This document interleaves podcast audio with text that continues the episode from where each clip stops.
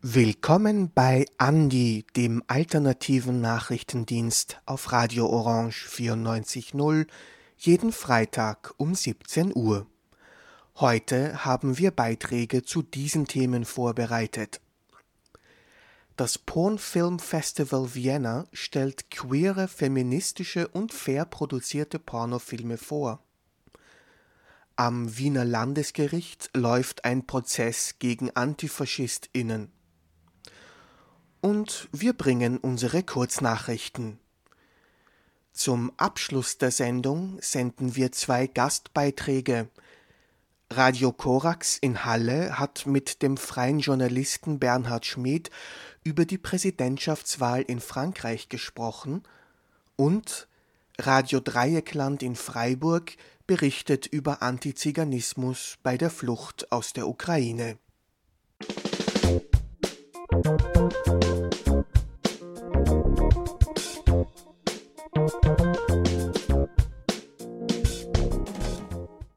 20. bis 24. April feiert das Pornofilmfestival Vienna sein fünftes Jubiläum. An verschiedenen Locations in Wien soll sich unter dem Deckmantel der Pornografie mit Themen wie Identität, Intimität, Gender, Sexualität und Diversität auseinandergesetzt werden. Die Besucherinnen erwarten unterschiedlichste Workshops, Vorträge und Filme. Die erste Auflage des Pornfilmfestivals ging 2018 über die Bühne und aufgrund seines großen Erfolges feierte es in den darauffolgenden Jahren sein Comeback. Setzte sich das Festival 2018 noch mit der Fragestellung auseinander What is Porn, so wechselt sich der Schwerpunkt bisher von Jahr zu Jahr. In den darauffolgenden Ausgaben wurde sich mit den Fragen What is Sex und What is Shame beschäftigt, und die Ausgabe 2021 versuchte gleich alle drei Fragen auf einmal zu beantworten. Um uns einen Eindruck vom Pornofilmfestival zu machen und um herauszufinden, wie es bei den Leuten ankommt, waren wir bei der Eröffnung des Festivals anwesend und haben uns bei den BesucherInnen umgehört. Wenn es wieder ist, würde ich mir es auf jeden Fall auch wieder anschauen. Ja, also ich komme aus Linz und studiere in Graz und bin jetzt extra für das Festival dahergefahren. Das, was ich gesehen habe, so von der Organisation her, habe ich sehr gut gefunden. Ja, das ist doch irgendwie nett, sowas in einer kollektiven Experience zu erfahren und eben nicht nur daheim im Wohnzimmer ja, voll gut. Also ich habe immer, immer genossen, voll schöne Leute und es ist voll schön auch in der Kino zusammen mit anderen Menschen Pornofilme zu schauen, die auch voll von der Mainstream irgendwie Darstellung von Sexualität abweichen.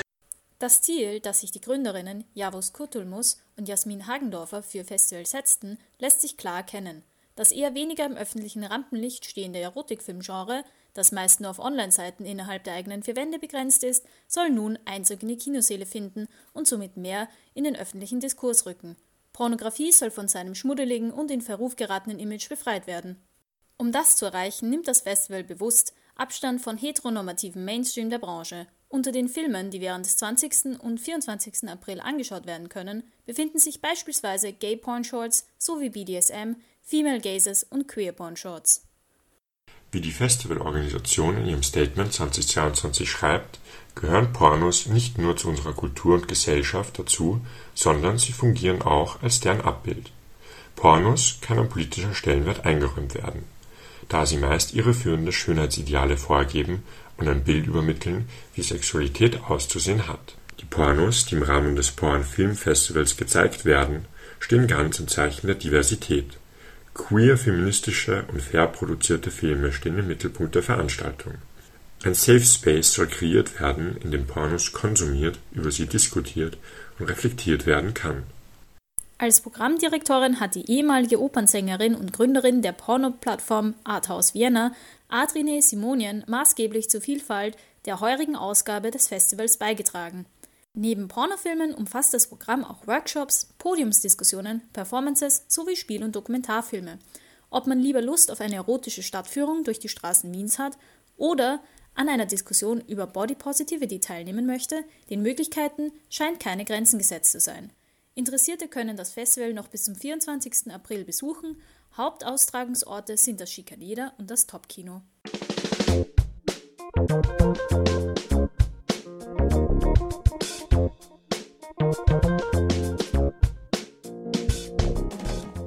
Bildung einer kriminellen Vereinigung und Organisation, Raufhandel, Waffenbesitz, Amtsmissbrauch und diverse, teils schwere Körperverletzungen sollen von AntifaschistInnen bei verschiedenen Demonstrationen und Gegendemonstrationen begangen worden sein. Seit August 2020 wird gegen die angeklagten Personen ermittelt nun soll es am 25. und 27. April 2022 zu Prozessterminen am Landesgericht für Strafsachen in Wien kommen, wo die Anschuldigungen verhandelt werden. Die mutmaßlichen Geschehnisse liegen bereits Jahre zurück bei einer Versammlung der rechtsextremen Identitären Bewegung im März 2020 soll es zu Auseinandersetzungen zwischen IdentitärInnen und GegendemonstrantInnen gekommen sein. Es soll eine Attacke auf rechtsextreme TeilnehmerInnen der Versammlung sowie auf Lautsprecheranlagen und Werbeplakate gegeben haben. Im Mai desselben Jahres soll eine Attacke von AntifaschistInnen an einer Kundgebung auf der Freiung in der Wiener Innenstadt stattgefunden haben bei einem Bürgerinnenstammtisch soll es im August 2020 zu einer versuchten Körperverletzung gekommen sein. Es gilt bei allen genannten Delikten die Unschuldsvermutung. Die Anschuldigung der Bildung einer kriminellen Vereinigung und Organisation ermöglichte der Polizei weitreichende Befugnisse. Bis zur Einstellung des Vorwurfs wegen dünner Beweislage wurden Betroffene im Alltag von der Polizei observiert es sollen Hausdurchsuchungen bei Beschuldigten stattgefunden haben, die von der schwer bewaffneten Polizeieinheit Cobra durchgeführt wurden. Die Angeklagten wurden auch während ihrer Arbeitszeit von der Polizei abgeführt, Handys wurden von den BesitzerInnen ebenfalls abgenommen. Betroffene schildern zudem auch Situationen, in denen sie von der Polizei auf offener Straße zu Boden gerissen wurden oder aus der U-Bahn mitgenommen wurden.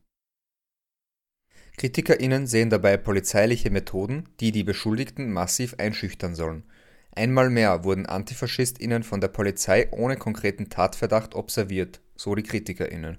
Zudem weisen sie auf Vorgehensweisen der Polizei bei Vorfällen in anderen politischen Lagern hin, beispielsweise beim Umgang der Polizei bei der Aufklärung von Waffenfunden bei rechtsextremen Menschen. Es wird auch auf die Stimmung in den sozialen Netzwerken bzw. auf Demonstrationen der Corona-LeugnerInnen hingewiesen, wo antisemitische und generell menschenfeindliche Inhalte geteilt werden Bereits in der Vergangenheit gab es Prozesse gegen AntifaschistInnen. Im Rahmen einer Kundgebung der rechtsextremen Identitären Bewegung im Herbst 2018 kam es zu Auseinandersetzungen zwischen Polizei, DemonstrantInnen und GegendemonstrantInnen. Hier wurden 14 angeklagte AntifaschistInnen von sämtlichen Vorwürfen freigesprochen. Bei der ersten Maifeier im Jahr 2021 kam es im Sigmund-Freud-Park vor der Votivkirche ebenfalls zu Auseinandersetzungen zwischen Polizei und linken DemonstrantInnen hier wurden ebenso zahlreiche Fälle eingestellt bzw. wurden die Angeklagten freigesprochen. KritikerInnen sehen hinter den Verhaftungen und Schikanierungen repressive Maßnahmen gegenüber antifaschistischen Menschen und auch Repressionen gegen alle Menschen, die sich gegen Rechtsextremismus und autoritäre Strukturen einsetzen. Die zwei Verhandlungstage am Montag, den 25. bzw. Mittwoch, den 27. April 2022 werden mit Solidaritätsbekundungen vor dem Landesgericht für Strafsachen Wien in der Wickenburggasse 18 bis 22 in der Josefstadt begleitet. Der Beitrag wurde gestaltet von Martin Jelicic.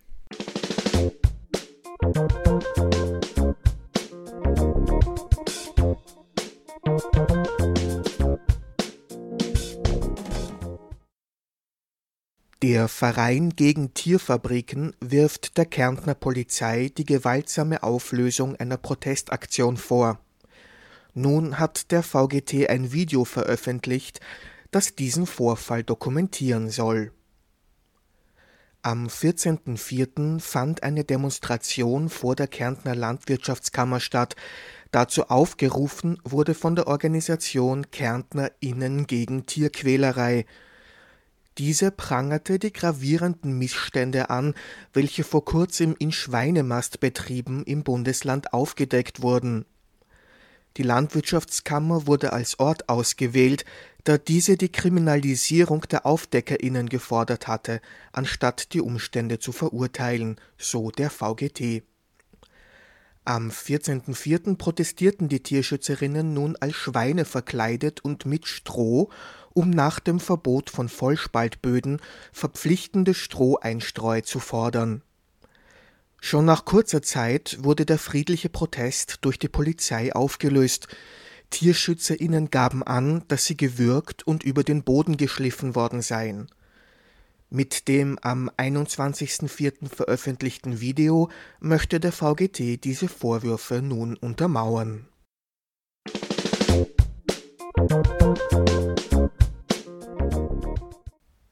Der Krieg in der Ukraine wirkt sich auch auf die europäische Agrarpolitik aus, warnt die NGO Global 2000. Wegen des Krieges wird ein starker Rückgang der ukrainischen Agrarexporte erwartet, die jedoch für einen großen Teil Europas wichtige Grundlage der Ernährungssicherung sind. Um die eigene Produktion zu steigern, hat der EU-Agrarministerrat daher die Freigabe wertvoller Biodiversitätsflächen für die intensive landwirtschaftliche Nutzung beschlossen. Dadurch würden die ökologischen Errungenschaften der gemeinsamen Agrarpolitik zurückgenommen und die Artenvielfalt auch in Österreich gefährdet, so die Umweltschutzorganisation. Thank you.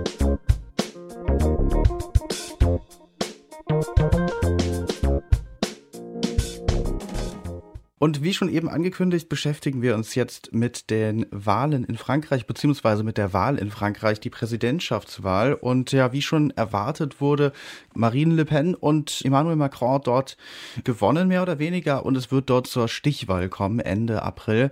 Über die Wahl reden wir jetzt mit Bernhard Schmid. Er ist äh, Jurist und freier Journalist und schreibt unter anderem für die Jungle World. Guten Morgen, Herr Schmid. Hallo, guten Morgen.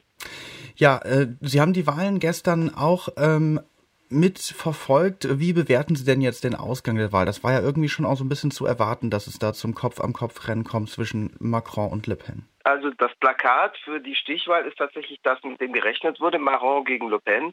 Äh, das Match Retour, das Rückspiel gegenüber 2017, das sich allerdings anders unter anderen Bedingungen abspielen wird, insofern als 2017 am Morgen, an dem die Wahllokale geöffnet wurden, am 7. Mai 2017, quasi ausgeschlossen werden konnte, dass Marine Le Pen gewinnt. Äh, sie lag in den besten, also in den für sie besten, in den höchsten Umfragen zwischen den beiden Wahlgängen damals bei 40 Prozent, ähm, hatte aber in, den, in den letzten Tagen vor der Stichwahl massiv an Terrain verloren. Damals konnte quasi ausgeschlossen werden, dass sie gewinnt. Sie erhielt dann letztlich 34 Prozent gegenüber 66 Prozent für Macron. Das äh, stellt sich in diesem Jahr ganz anders dar. Also Marine Le Pen hat zwischendurch auch gearbeitet, insbesondere zu wirtschaftspolitischen Themen. Derzeit sagen die ersten äh, Umfragen im Vorgriff auf die Stichwahl hier 48 Prozent gegenüber 52 Prozent für Macron vor. Das ist in dem Bereich, in dem sich alles noch verschieben kann. Äh, also tatsächlich die Wahl von Marine Le Pen ist, ist, wäre erstmals eine plausible Sache, nicht, nicht die wahrscheinlichste, aber kein Ding der Unmöglichkeit es wäre ein Ereignis wie die Wahl von Donald Trump. Es wäre politisch wahrscheinlich auf die Größe Frankreichs natürlich bezogen verheerender als die Wahl von Donald Trump, weil es sich bei Trump um jemanden handelte, der die republikanische Partei des Establishment hinter sich hatte, während es sich bei Marine Le Pen um jemanden handelt, die an der Spitze einer eindeutig aus dem Neofaschismus kommenden Partei kommt. Es wäre natürlich auch insofern ein äh, Ereignis, äh, in dem tatsächlich außenpolitisch das ein Signal der faktischen Unterstützung für Wladimir Putin wäre. Das hat sie in den letzten Wochen gelten lassen mögen. Äh, deswegen, weil natürlich seit dem Beginn des Aggressionskriegs Russlands in der Ukraine am 24. Februar es absolut inopportun gewesen wäre, sich mit äh, Wladimir Putin zu schmücken und zu rühmen. Das war 2017 anders. Damals war er einer der drei Staatschefs, die sie besuchen konnte, um ihre staatsmännische, staatsfrauische Dimension, äh, ihre internationale Dimension zu unterstreichen. In den letzten Wochen variierte sie zu dem Thema. Sie versuchte vor allem es zu relativieren. Ähm, sie erklärte zwar, dass sie äh, absolut das beurteile und dass das äh, ein brutaler Akt sei, der Angriff in der Ukraine, um dann aber zu sagen, ja, wenn dieser Krieg einmal vorbei ist, in Hoffnung, dass er schnell vorbei sei, dann könnte Putin erneut ein Verbündeter werden, äh, immer mit dem Verweis, dass Putin angeblich die Dschihadisten in Syrien bekämpfte, also er bekämpfte jedenfalls nicht nur die Dschihadisten dort in Wirklichkeit, sondern die gesamte Opposition an der Seite eines äußerst brutalen Regimes, Folterregime in Syrien, aber sie stellt es so dar, dass Putin in Syrien nützlich vorgegangen sei, um den IS, den sogenannten Islamischen Staat, zu bekämpfen. Aber sie hat es tatsächlich geschafft, diese internationale Dimension auch stark zu relativieren und ihren Wahlkampf stark auf das Thema Kaufkraft auszurichten, was ihr auch äh, einen gewissen Erfolg eintrug. Herr Schmid, da würde ich gerne einhaken, weil ähm, Sie haben es eben schon eigentlich ganz gut ausgeführt. Äh, Marie Le Pen ähm, hat den Front National von ihrem Vater Jean-Marie Le Pen ähm, in dieses äh, neue, in diese neue Partei äh, Rassemblement National gewandelt und sie hat irgendwie versucht, äh, sie von der extremen Rechten irgendwie ins bürgerliche Milieu zu. Handelt es sich nicht da genau um die um dieselben Leute, die gleichen Rechtspopulisten? Es wurde zwar jetzt versucht, Sie haben das gerade schon gesagt, ähm, da wurde versucht irgendwie mit der Kaufkraft äh, die Leute abzuholen, die vielleicht sozial ähm, jetzt gerade besonders leiden unter der Inflation auch. Aber war das nicht ein Etikettenschwindel? Wie kann es dazu kommen, dass so viele Leute in Frankreich die, die Rechtspopulisten wählen? Es ist ein Etikettenwandel. Also zunächst, der Front National war nie eine populistische Partei. Die Partei ist eine faschistische, aber eine zeitgemäß faschistische Partei. Also der Front National oder heute Rassemblement National mit denselben Leuten, äh, ist eine Partei, die tatsächlich überwiegend auf eine parlamentarische Strategie setzt. Der Front National war aber eine Partei, die ihrer Geschichte zwar natürlich populistische Rezepte einsetzte, also alle Unzufriedenen anzulocken versuchte, die aber durchaus unpopuläre Entscheidungen und gegen die Mehrheitsmeinung gehende Entscheidungen treffen konnte, wenn es für ihre Ausrichtung wichtig war. Sie hat tatsächlich versucht, erheblich moderater im Auftreten im Tonfall zu wirken gegenüber früher, 2000 11, 12 in ihrem ersten Wahlkampf, den sie bestritt. Damals betrieb sie wahrscheinlich einen sehr aggressiven, polarisierenden Wahlkampf. Das war dieses Jahr überhaupt nicht der Fall. Äh, geholfen wurde ihr dabei erheblich durch jemand, der als ihr Konkurrent auftrat, aber in Wirklichkeit geholfen hatte, im Erscheinungsbild tatsächlich stärker in die Mitte zu rutschen mit unveränderter Programmatik. Das war der rechtsextreme Ideologe Eric Zemmour, früherer Journalist und erfolgreicher Buchautor, also Seymour war Journalist bei der konservativen Tageszeitung Le Figaro und äh, vor allem durch Fernseh-Talkshows, in denen er extrem präsent war, prominent. Diese Konkurrenz, die aber von rechts war, hat dazu beigetragen, dass Le Pen tatsächlich wesentlich, moderater erschien im Vergleich zu, ihre, rechten Rivalen. Jetzt kommt natürlich das Spiel der etablierten Medien dazu, die tatsächlich in diesem Abgleich mit ihrem rechten Rivalen äh, die vermeintliche Moderation, äh, die vermeintliche Mäßigung von Marine Le Pen unterstrichen. Also in manchen etablierten Medien erschien Marine Le Pen eher als die Katzenbesitzerin, die sie auch ist, als die äh, Verfechterin eines rassistischen Programms. Das hat ihr natürlich sehr geholfen. Ähm, letztes Mal war es ja irgendwie so, dass äh, naja, die demokratischen Parteien gesagt haben, ja okay, dann stellen wir uns alle geschlossen hinter Macron. Diesmal wird es ein bisschen anders äh, wahrscheinlich sein. Äh, wie spannend wird die, die Wahl ausgehen? Was glauben Sie? Können Sie eine Prognose sagen? Äh, Im Moment die erste Umfrage von heute früh sagt äh, die oder von heute Nacht besagt, die Stichwahl würde 52 zu 48 zugunsten von Macron ausgehen. Aber das ist also noch in dem Bereich, wo eine Verschiebung, wo eine leichte Verschiebung fundamental alles ändern kann.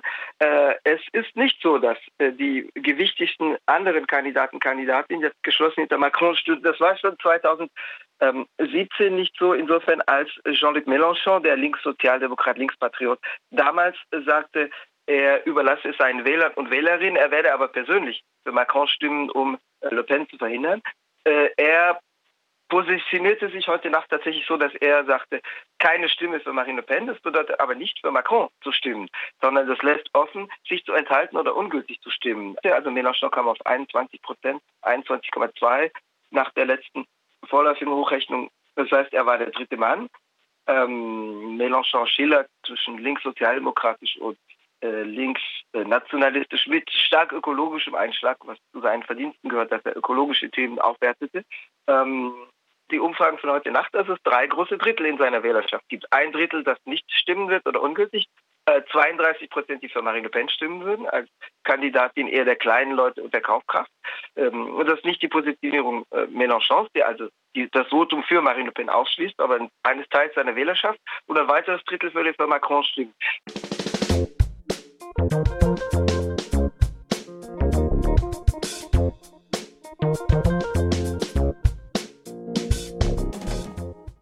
In der Ukraine leben etwa 400.000 Romja und Roma. Die Flucht vor dem Krieg ist für sie oft besonders schwierig. Sie erleben viel Antiziganismus. Radio Dreieckland aus Freiburg hat mit Kenan Emini vom Roma Antidiskriminierungsnetwork über die Probleme bei der Flucht vor den Bomben gesprochen. Also das Problem ist, dass äh, meisten von denen, also die zum Beispiel in Moldawien geflüchtet sind, sind die meisten ohne Papiere, weil es sind so offiziell 20 Prozent der Roma-Ukrainer ohne Papiere. Und das ist auch nicht eine kleine Zahl. Ich meine, es ist 400.000, vielleicht sogar noch mehr Roma, die leben in Ukraine. Und das macht ein bisschen Schwierigkeiten, weil zum Beispiel, wenn die, äh, jetzt aktuell ist so, dass zum Beispiel von Moldawien schicken die nach Rumänien und da werden die einfach nur geduldet, also so wie bei uns Duldung die bekommen so einen Status und die können nicht weitergehen, sondern die müssen da bleiben.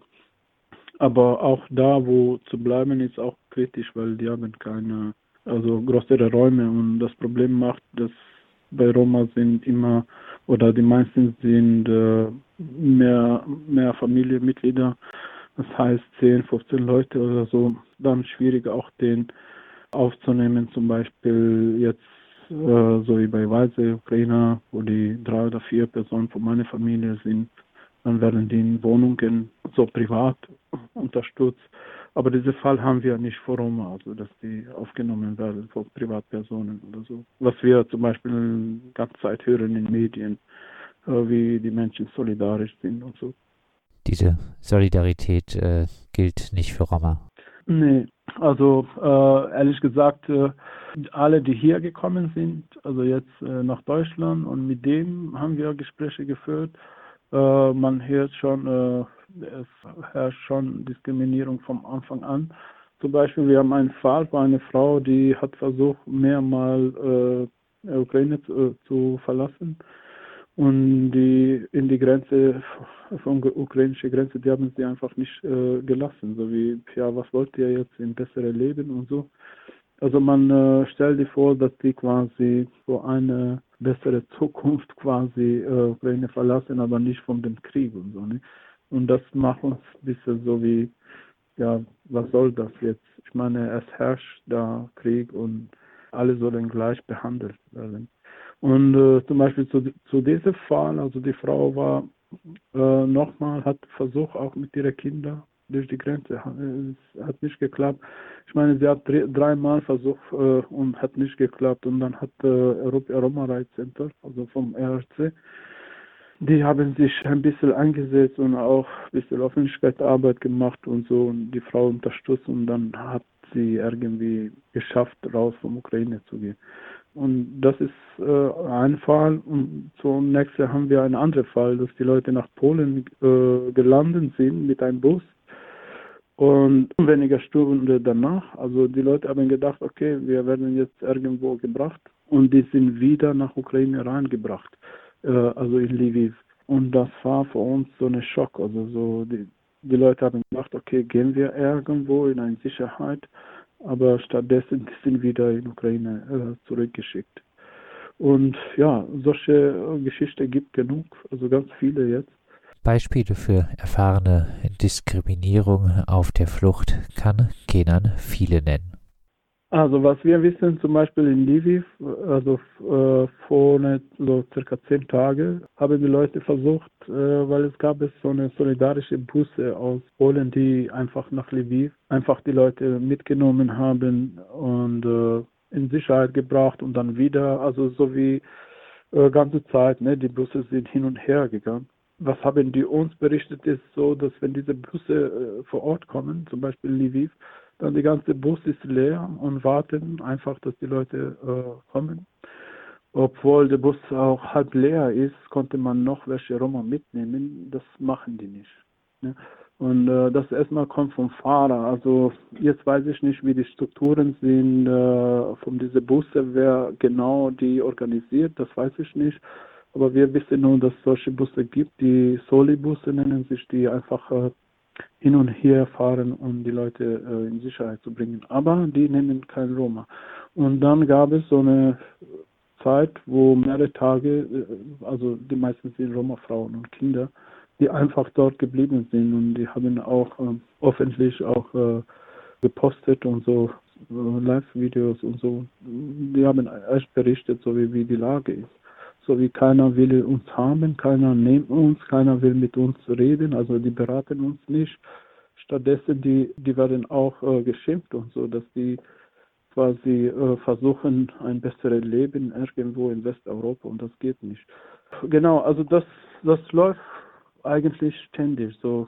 Deswegen äh, wissen wir nicht, äh, wieso die Medien darüber nicht berichten, obwohl es ist nicht kleine Story, also das ist nicht Einzelfall, sondern es trifft fast äh, jede äh, Roma, der aus Ukraine kommt, das solche Erfahrung hat. Rassistische Erfahrungen machen Roma. Man muss hier leider hinzufügen, wie in anderen Ländern auch, in der Ukraine schon lange. Genau, das äh, also jetzt, äh, wo die ganze Welt solidarisch mit der Ukraine ist und so und auch gegen Krieg, äh, das ist alles gut, äh, kann man sagen. Äh, sollte man auch solidarisch sein. Also, aber ich weiß nicht jetzt, wenn ich darüber rede, was ist alles passiert vor dem Krieg. Das sind grausame Sachen. Ich meine, in Ukraine herrscht schon seit 2014 eine starke Welle äh, Neonazis, die gegenüber Roma ganz strukturell organisiert sind. Also es gab es auch, ich weiß nicht, ob, ob Sie kennen, aber es gibt diese Arsen Avakov, er ist auch ein Innenminister in, in Ukraine, aber auch ein Teil von dieser Azov. Und dieser Azov war so eine paramilitärische Organisation 2014 und so, aber heutzutage die sind auch Teil der Armee in Ukraine und so. Aber was vor dem Krieg war, es ist so, dass die Roma systematisch diskriminiert waren. Es gab es zum Beispiel 2018 äh, auch Morde auf äh, Roma oder gab es auch Programme, wo man die vom ganzen Siedlung einfach vertrieben hat. Und äh, es gibt auch so wie Flyer, man bekommt so in Nachbarschaft Flyer, wenn ihr Probleme oder wenn ihr seht, dass Roma dabei sind, ruft diese Nummer an und wir, äh, wir machen den Stadt sauber und so. Also es ist schon mehrere Jahre, also vor dem Krieg äh, gab es und äh, jetzt in Zeit des Krieges hat sich das auch verstärkt.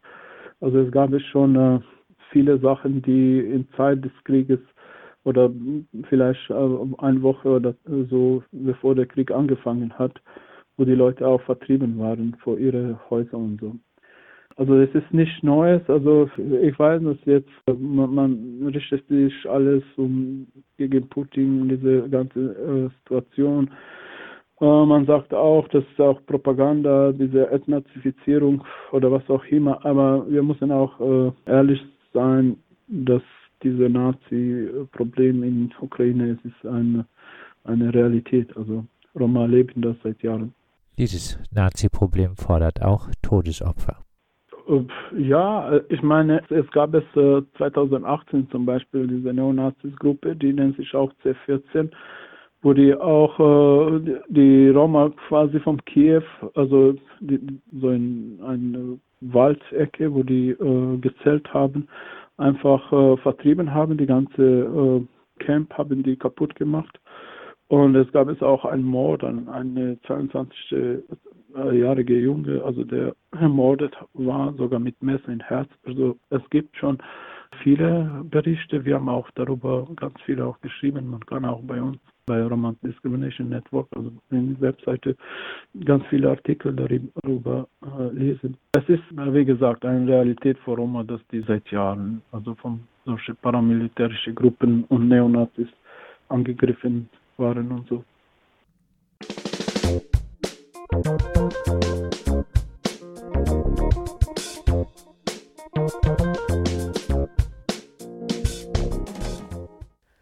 Das war Andi, der alternative Nachrichtendienst vom 22. April 2022.